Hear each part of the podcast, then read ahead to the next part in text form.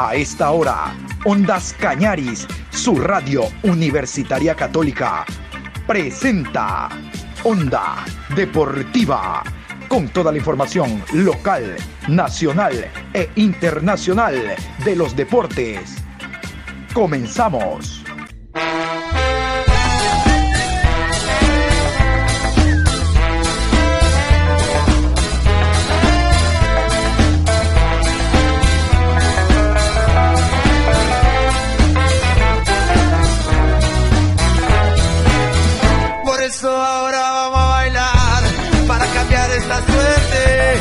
Sabemos gambetear para ausentar la muerte.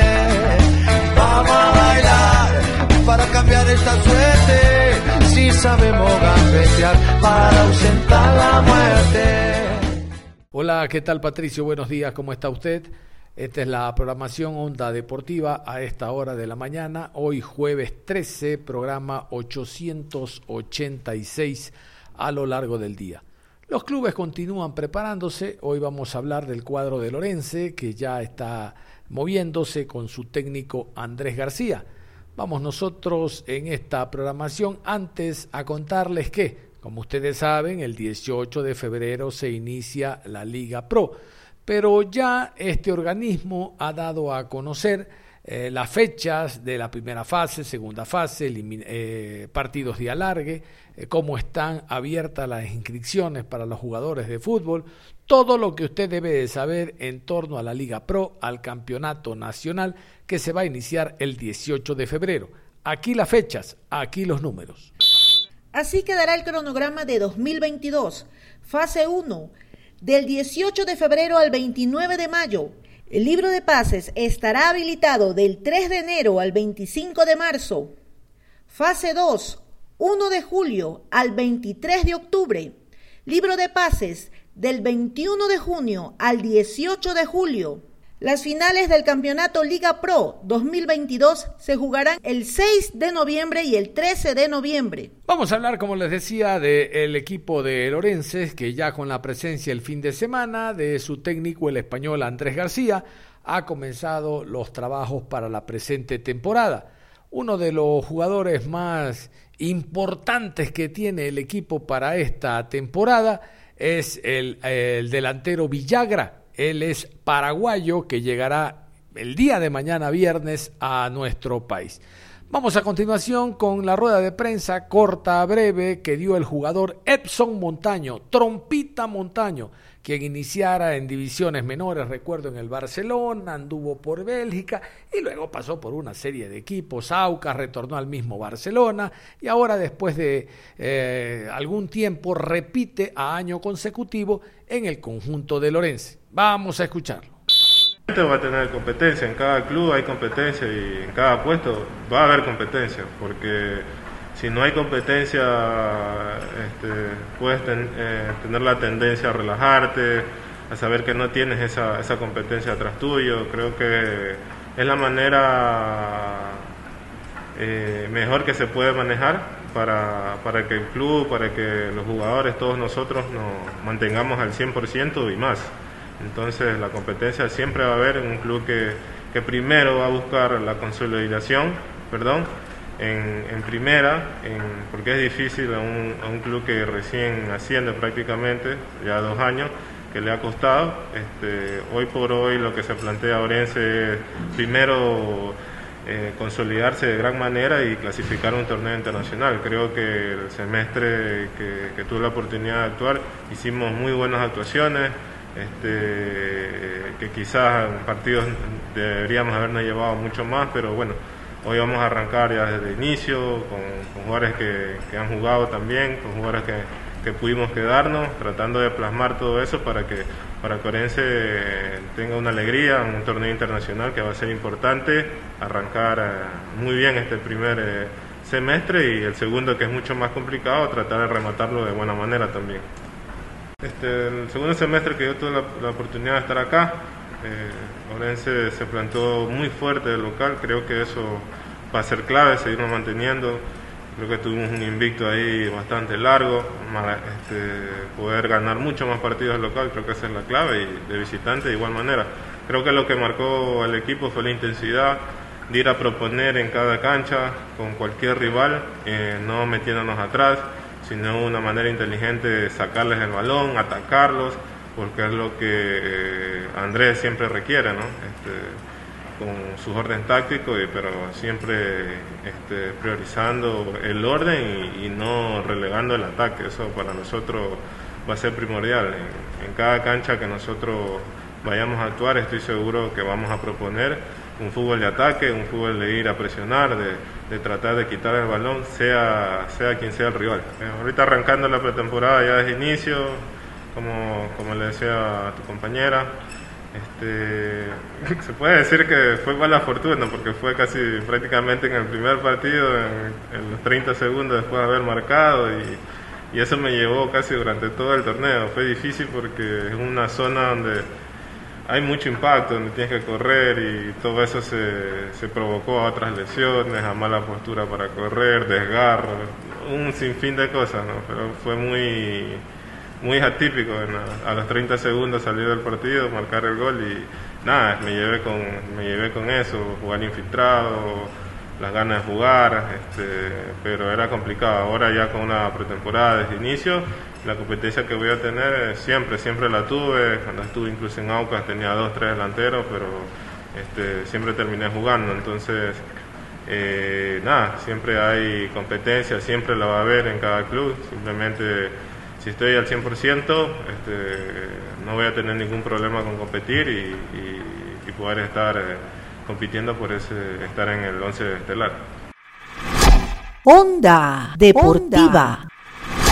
Está corriendo el plazo que le, dio, que le dieron los equipos de la Liga Pro, tanto de primera categoría A como primera B, a Gol TV para que se ponga al día en este pago que tiene ya hace muchos, muchos meses de retraso en torno a los derechos de televisión de los equipos.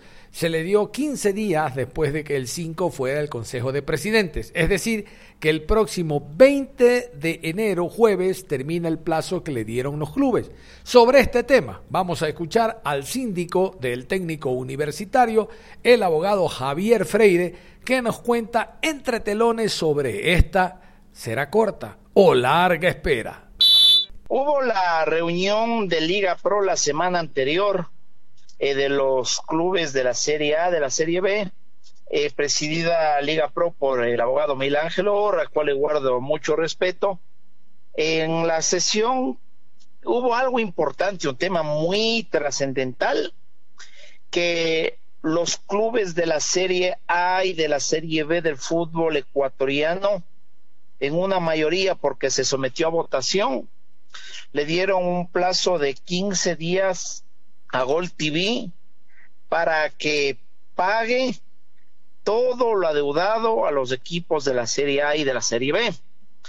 Y si es que en ese plazo de 15 días Gol TV no da una respuesta positiva al clamor legal de los clubes del fútbol ecuatoriano, hay la posibilidad de la rescisión o de la terminación del contrato como se entiende en términos de derecho.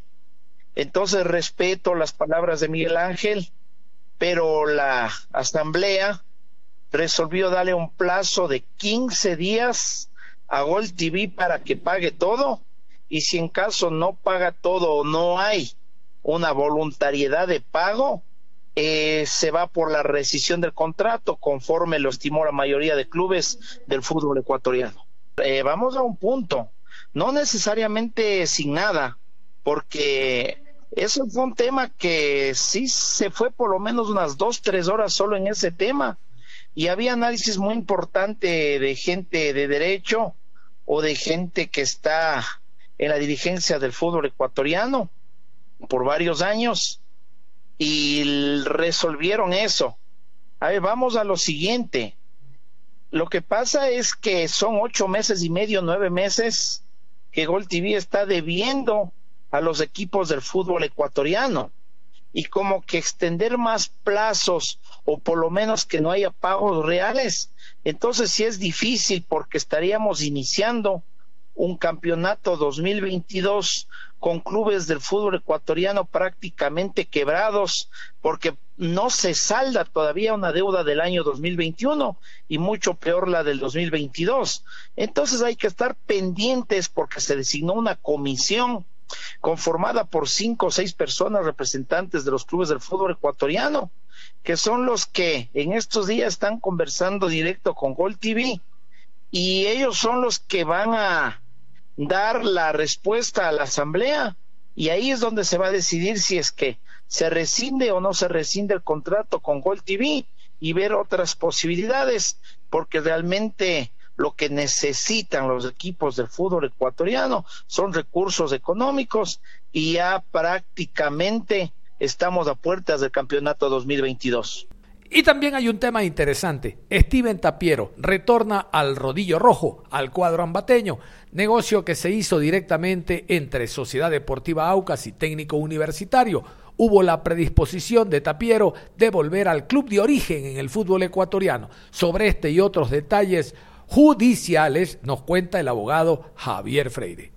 Tapiero ya firmó el contrato con el Club Técnico Universitario estamos finiquitando o estamos ultimando detalles, que sería lo correcto, con respecto a ciertas cuestiones como salario, como primas, pero Tapiero firmó ya con técnico universitario. Firmó un año con opción de compra y más bien públicamente agradezco a Tapiero, a su empresario Johan, que tuvieron una predisposición enorme y la voluntad de venir al Club Técnico Universitario que realmente era difícil traerle a Tapiero, era bien complicado eh, porque se daba en algunos medios que era imposible traerle a técnico universitario. Yo hace unas tres semanas que tú me entrevistaste, dije que estamos avanzando en pasos firmes con Tapiero y Tapiero ya firmó con técnico universitario. Gracias al empresario de Tapiero, a Johan, a quien le reitero mi agradecimiento, su predisposición, porque Johan inclusive demostró un afecto especial al club técnico universitario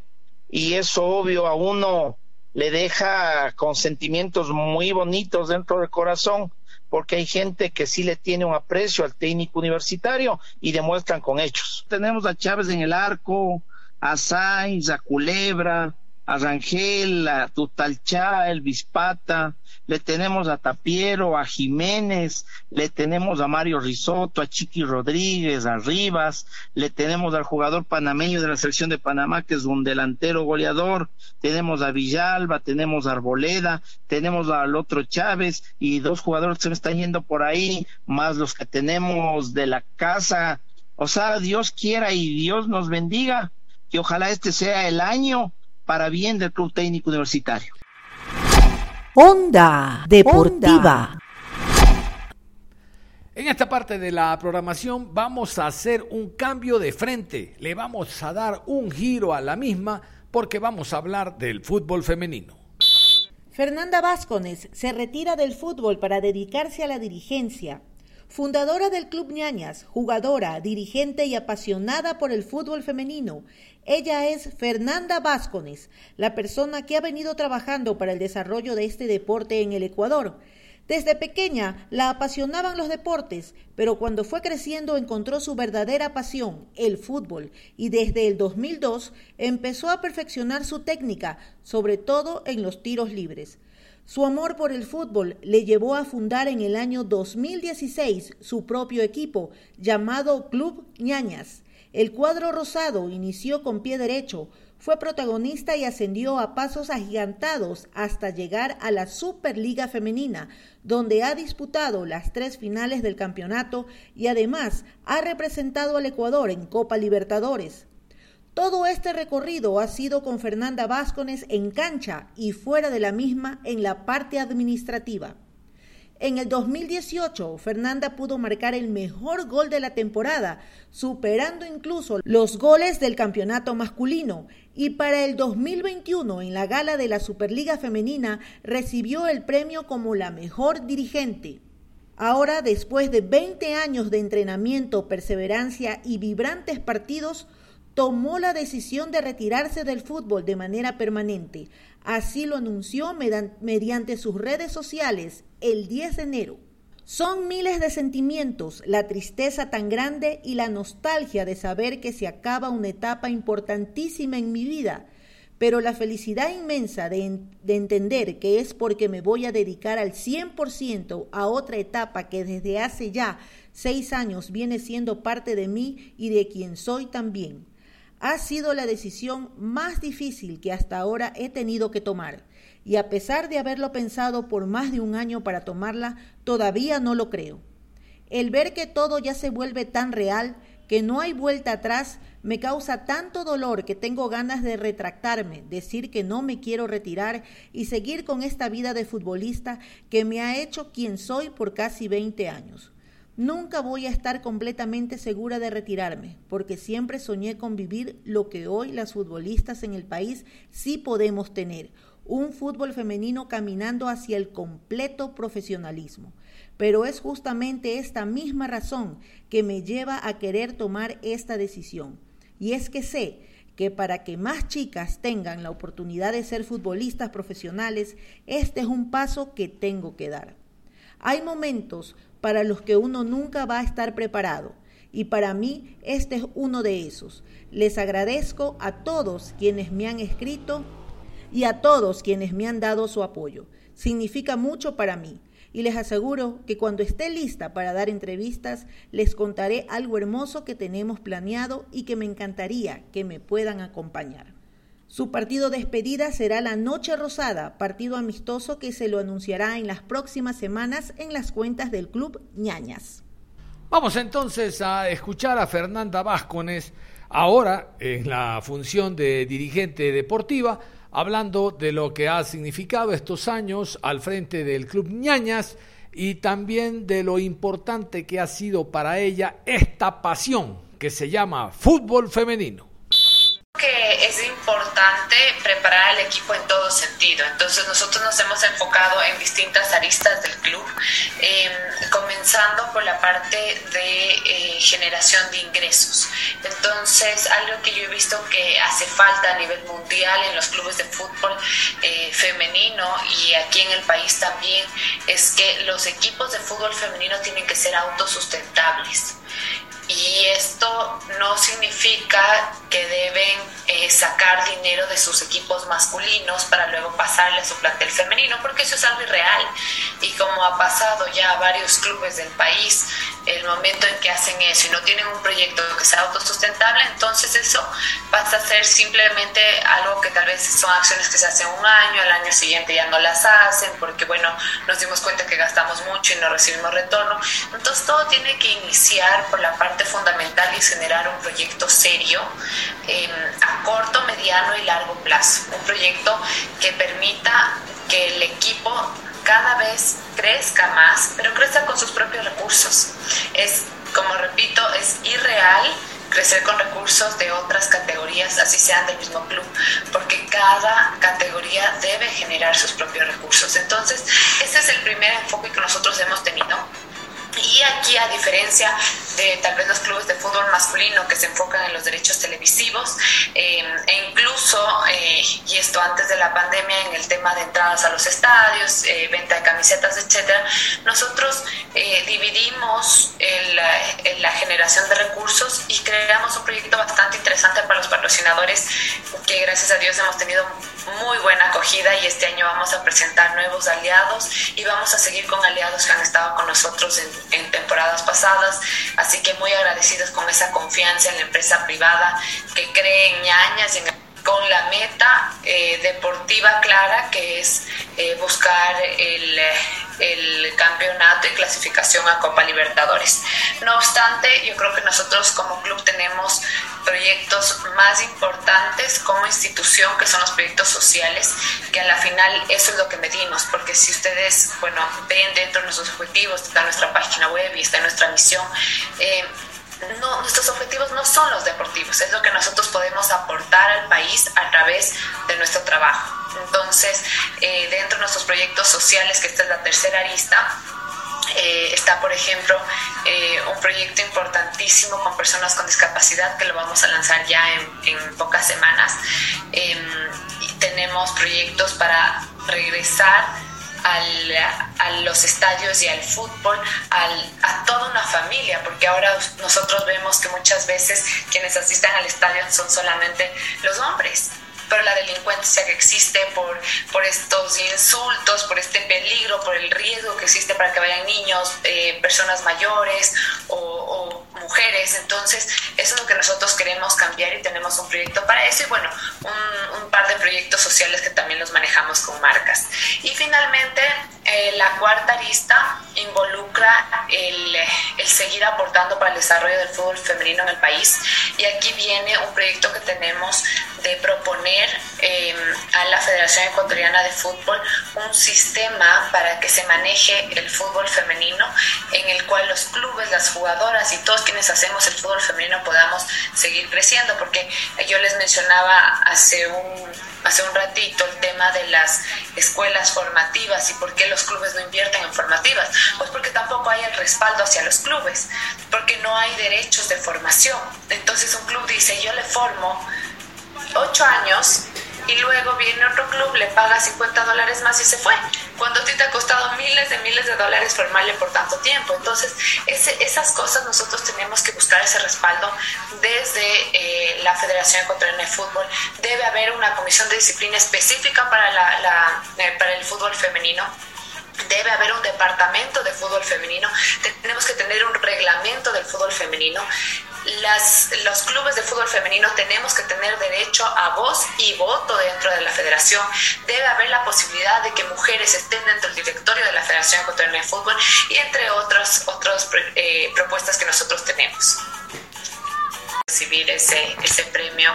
Eh, realmente a veces uno cuando está en, el, en, la parte administrativa, en la parte dirigencial, eh, pasas a estar tras cámaras, ¿no? Y, todas las personas que trabajan eh, dentro de los clubes en la parte administrativa eh, son quienes hacen que las chicas puedan tener y los cuerpos técnicos puedan tener todo lo que necesitan para poder participar. Y, por eso uno nunca espera reconocimiento, porque uno está acostumbrado a que aplaudan a la chica que metió el gol o a la arquera que lo atajó. Pero es muy bonito cuando te reconocen por lo que tú has hecho para que todo eso se dé. Y, y, sí, fue, fue un honor, fue un momento muy especial para mí, un momento que lo, lo tendré siempre en mi corazón y en mi memoria. Em, con respecto a, a, tu pregunta, ¿qué, ¿qué, depara para mí este año? Voy a anunciar em, que me retiro ya permanentemente del fútbol. El año pasado estuve eh, poquito, tal vez en la parte final, entrenaba muy poco. Eh, porque la decisión de retirarme del fútbol ha sido súper dura para mí. Eh, estoy en edad para seguir jugando, tengo las condiciones físicas para hacerlo, pero creo que tengo otras prioridades ahora en mi vida.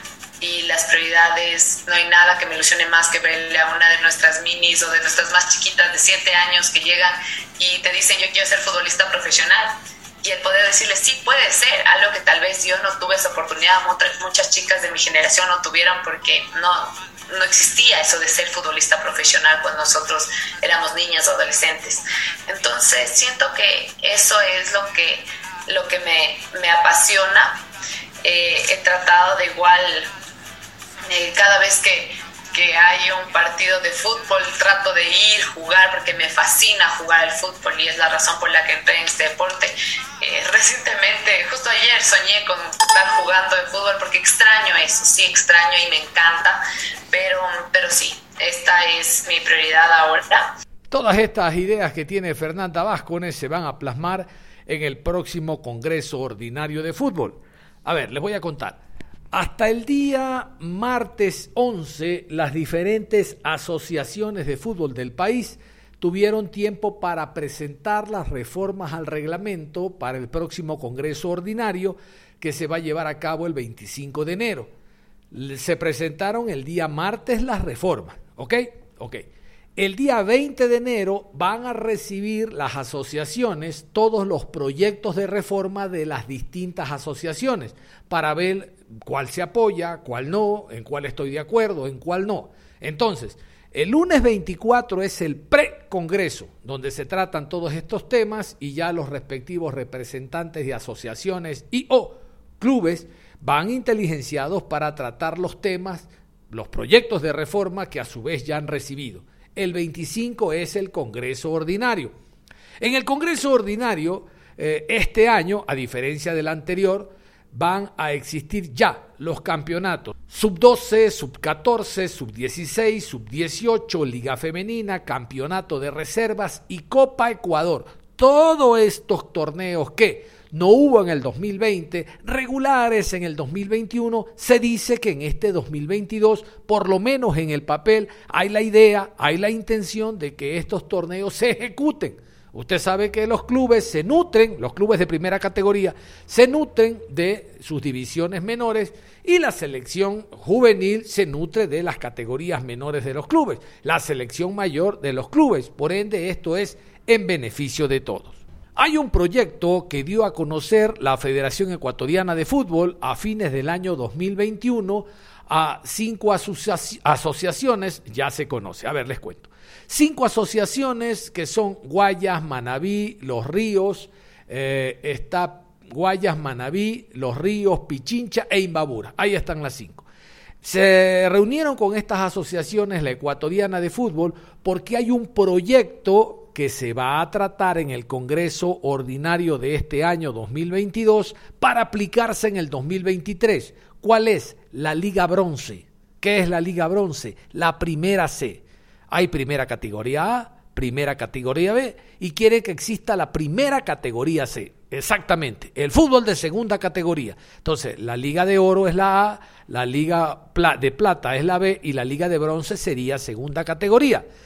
Esta la conformarían 22 eh, clubes, ¿no? 22 clubes de segunda división, más los dos que bajen de la B, de la B a segunda categoría hacen 24 se harían dos grupos de 12, dos grupos de 12. Pero para saber quiénes son los 22, este año debería en el fútbol de segunda categoría determinarse a los clubes, 22 en total, que van a formar parte o formarían parte de la Liga de Bronce de la primera C del fútbol ecuatoriano. Eso se va a tratar en el Congreso Ordinario de Fútbol, porque actualmente, reitero, Guayas, Pichincha, Manaví, Los Ríos e Imbabura son las asociaciones que conocen de este proyecto. No hay nada definido, todo está en el papel. Habrá que ver primero si aceptan no solo los clubes de segunda categoría, sino los clubes que descienden de la B a segunda categoría. Esto debe ser por consenso, debe ser eh, generalizado el apoyo para aplicar en el 2023. Onda Deportiva. Dios mediante en el próximo Congreso Ordinario de Fútbol vamos a estar con la información en torno a las eh, los proyectos de reforma al reglamento de la Federación Ecuatoriana de Fútbol. ¿Se han preguntado algo? Y los árbitros están calladitos, no dicen nada de seguro despertarán dos, tres días antes del 18 de febrero, antes que se inicie el campeonato, con una larga lista de peticiones, con una larga lista de deudas que le tiene tanto la Liga Pro como la Ecuatoriana de Fútbol. Ya mismo se van a dar cuenta ustedes. Esperarán el día en que los eh, árbitros, a pocas horas del inicio del campeonato, digan, hey, presente. Cuando ahora es el momento en que los árbitros deben de salir a reclamar sus derechos. Yo no estoy en contra de los derechos de nadie. Si se les debe, que se les cancele. Pero es ahora que hay que reclamar y no aplicar el terrorismo económico y días antes que se inicie el campeonato decir, yo no pito si no me pagan y poner a correr a la Liga Pro y a la Ecuatoriana de Fútbol. Pero esa será otra historia que se las contaremos en otra programación. Mientras tanto, usted no se cambie. Continúe en sintonía de Ondas Cañaris. Nosotros nos reencontramos con la información deportiva el día de hoy, después de las 13 horas con 30. Hasta tanto, mucha atención a Juan Pablo Moreno Zambrano, que ya viene con actitud positiva. Hasta la tarde. Si sabemos para la muerte.